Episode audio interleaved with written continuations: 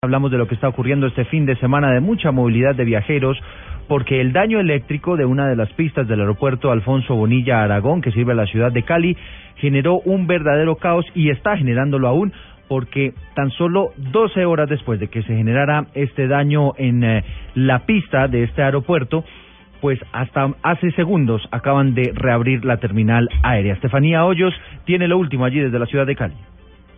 Eduardo, buenos días. Pues desde anoche cientos de pasajeros se encuentran represados en el aeropuerto Alfonso Bonilla Aragón de Cali debido a la suspensión de operaciones que se registró anoche durante casi cuatro horas. Los viajeros se encuentran a esta hora inconformes en las instalaciones del aeropuerto esperando que sus vuelos sean reprogramados.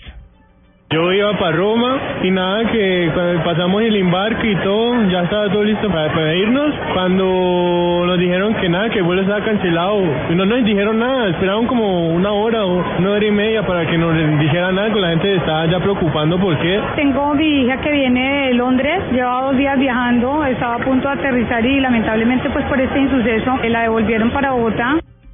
Las aerolíneas aseguran que no es responsabilidad de estas entidades, sino del aeropuerto de Cali por las fallas eléctricas en la pista.